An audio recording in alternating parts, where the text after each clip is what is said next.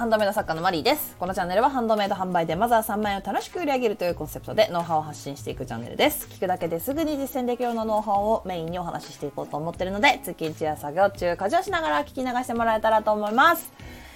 いやー、本日はですね、そのテンション。えーハンドメイドアクセサリーの台紙ショップカードについてということで、これさ、初心者さん向けのお話かもしれないですね。あの、ああとね、でもね、ハンドメイ作品を結構買う方は、ここ悩まないかもしれない。あのさ、結局さ、他の人どうしてんのっていうところ、気にめっちゃ気になるよね。ね、私もめっちゃ気になって、最初すごいね、あの、悩んでた。悩みました。はい。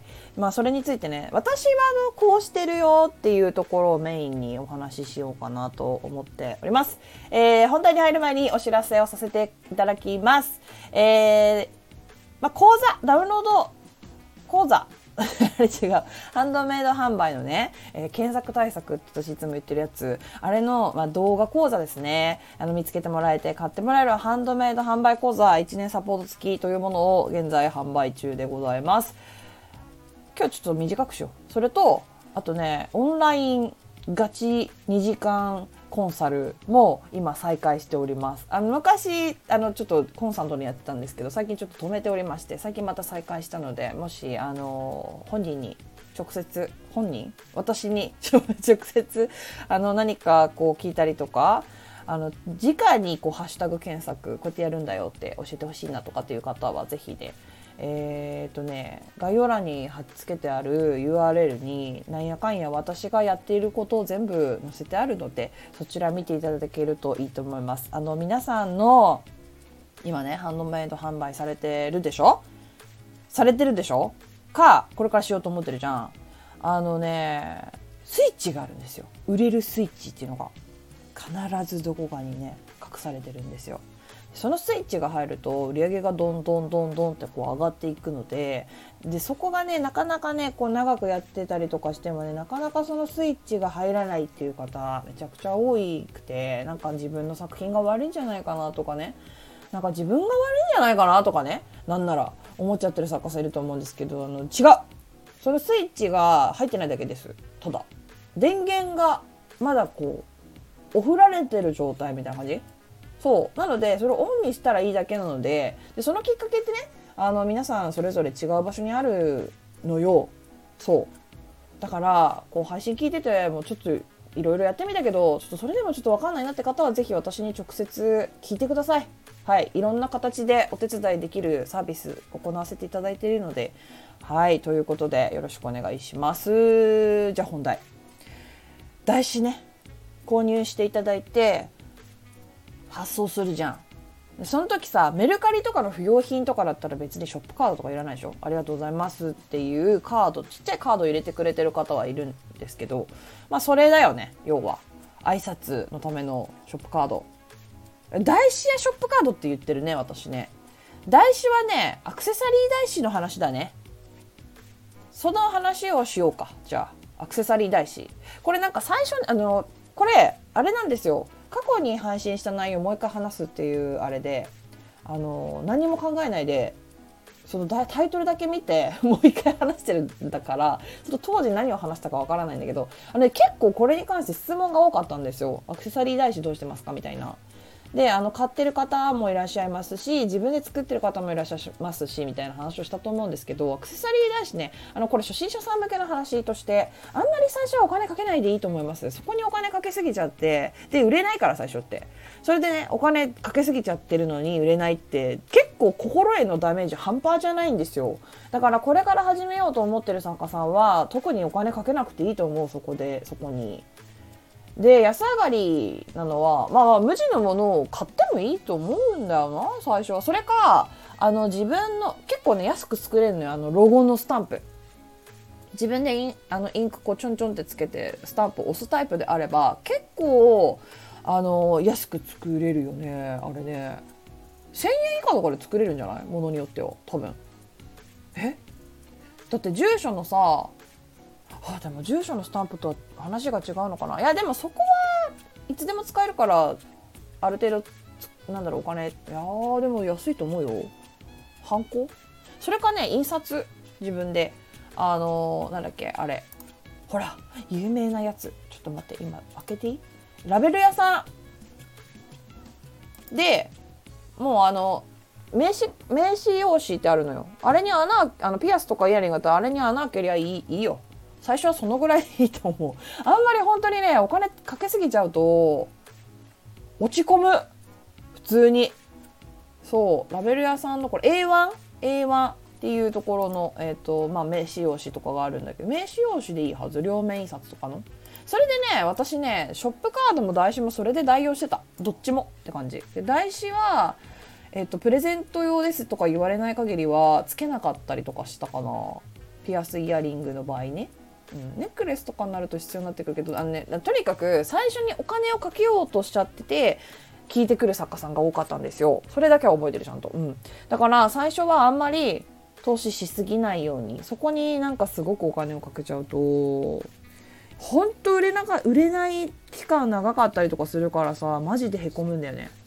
うん、だから最初は手作り感満載ででもできるだけ可愛くできるように例えばそのスタンプで可愛く飾ったりとか自分なりに、うん、でいいと思う。でショップカードね。ショップカード何を記載してますかっていう質問もちょこちょこいただいたんですけどこれは私はあのね手書きでえっと、お客様への感謝のお手紙とかを書かれてる作家さんもいるんですよ。ショップカードの空いてるところとかショップカードの裏とかにね。要は、えっと、自分のブランドのロゴと自分のブランドの名前印刷して裏にこう書いてる方いらっしゃるんですけど私の場合ね作品がめちゃくちゃ安いんですよ。うん、あの価格破壊を起こすほどの安さではないんですけど安いからなんかそこまでしなくてもうお客様はいいと思ってくれる値段だと思うんですね。だから私はお客様への感謝の挨拶とかも全部印刷しちゃってます。はい。表にえっ、ー、とブランドロゴ、えー、ブランド名。でその下に感謝の言葉。この度ありがとうございました。みたいな感じの書いて。で裏面に、えー、とこれねラベル屋さんってあの URL あの QR コード作れるんですよ。なんか自分が販売してる。私の場合は、えっ、ー、と、ミーネとクリーマー、え？違う。ミーネとインスタかな？インスタやってないくせにね。もうなんか一番昔作ったやつ一生使い回してるからさ、変えてないんだけどそこは。自分のメインの SNS と自分のメインで販売してるサイト要はその当時ね私の当時は、えーと、とミンネとインスタを QR コードにしてラベル屋さんで QR コードにして載せて印刷してあるかな。で一応なんか空白の部分は余白は作っておいてあってそこにあのリピーターさんとかがいらっしゃったあのもう一回ね購入さしてくださった方に対しては一言「ありがとうリピありがとうございます」みたいなのは手書きで書いて送ってる感じにしてます私は。うんただねこれね価格帯とかにもよるんだよね作品の。うん。でも最初はね手作りでいいと思うよ。お金あんまかけなくていいと思うんだけど例えば結婚式に使う髪飾りだったりとか、えー、けなんだろうプロポーズの時に渡すなんだかだったりとかだとさちょっとさすがに手書き一筆あの1つ3万円とか1万円超えるようなやっぱ相場よりうんと高いものとかだったりとかやっぱその一生に1回しか使わないかもしれないようなものに関しては手書きのお手紙をつけてもいいかもしれない。まあそれもさ月にさ100個ぐらい出るようになったら無理だからあの手書きのものを印刷したものを入れるとか、まあ、臨機応変にって感じですよね。その作品の価格帯とか用途によってお客様のその受け取った時の気持ちって全然違うじゃん。私の場合はすごく安くてお友達とお揃いで買って遊びに行こうみたいなノリのものだと思うから別にそこまでね一筆書くほどの多分そこまでしちゃうと逆になんかこんなに安いのにここまですんだこの人みたいな。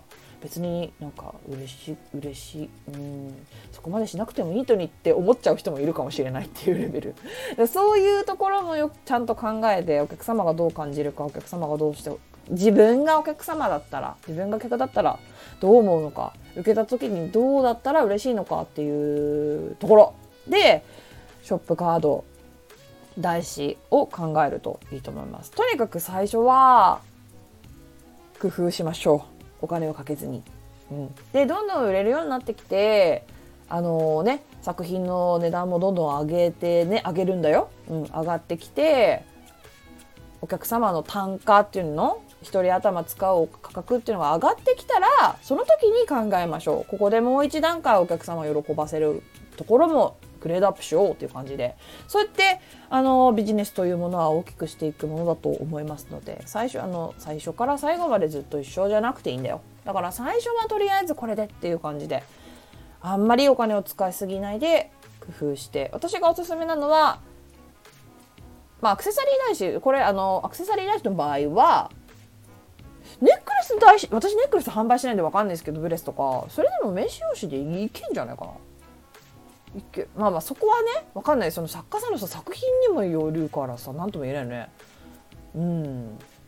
まあ、なんかねだから100均とかで代用できる方がいいと思う。あのー、私は今にな今となってはもうえっとねなんだっけプリントパックさんを私は使ってる。印刷会社にまとめて何何百枚何千枚とかって頼んじゃうんですけどでも安いんだよね。でも安いんだけどさその何百枚とか頼んじゃった後でさやっぱりこうしたいとかなった時にさちょっと嫌じゃない？余っちゃったらもったいない。だから最初はとにかくちょっと割高になったとしてもそういうところで一気に頼むのもおすすめはしないか。安いんだけどね。安いけどそういうとこで一気に頼むのも高級なものを頼むのもあじゃ用意するのもちょっとおすすめはしない。最初は100均で代用100均で何か代用できるものがないか考えたりとかいろんなねさあの海外の作家さん結構梱包を公開してる人多いんですよ。その時にね私台紙とかショップカードどうしてんのかなってちょっとチェックしたのも記憶にありますね。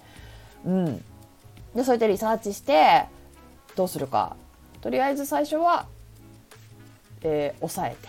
価格を抑えて。そうさっき言ったみたいにあの代用できるもの。とかで考えてでどんどんどんどんこう売り上げが上がっていったらそれこそちょっといいいい紙いい紙とかさあのアクセサリー作家さんとプレートにしたりしてる方いらっしゃいますよね。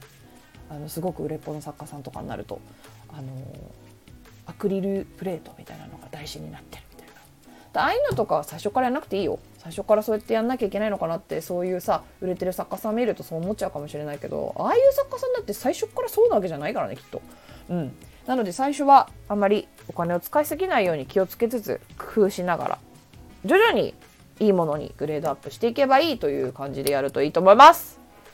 あとねこれ正解とかないと思うんだよね本当に作家さんによるしブランドによるし作品のそのいろんなそのお客様の層だったりとか価格帯にもよるからやっぱりやっぱり最終的には自分がお客様だったらどうかっていうところで決めるのがいいと思います。はい。という感じで今日はここまでになります。えどんなご質問にもお答えしていきますので Twitter や Instagram の DM、え、質問箱、スタンド FM のレターでお気軽に送ってください。何でも。はい。でもしまた聞いてみたいなと思っていただけましたら、フォローやいいね、YouTube でしたらグッドボタン、チャンネル登録してもらえると励みになります。えー、スタンド FM の方ではメンバーシップもやってますし、ライブ配信はね、こちらのスタンド FM というところでやってます。こちらはですね、アプリ、Android アプリ、あるよね。うん、Android アプリ、アプラ、あ、ん？あ、iPhone アプリで、あの、ラジオアプリですので、そちらダウンロードしていただくと、ライブ配信始めた時に、ピコーンって通知が来る設定とかもできると思うので、ぜひね、そちらもチェックしていただけるといいかなと思います。以上、お聴きいただきありがとうございました。ではまた次回お会いしましょう。さよなら。バイバーイ。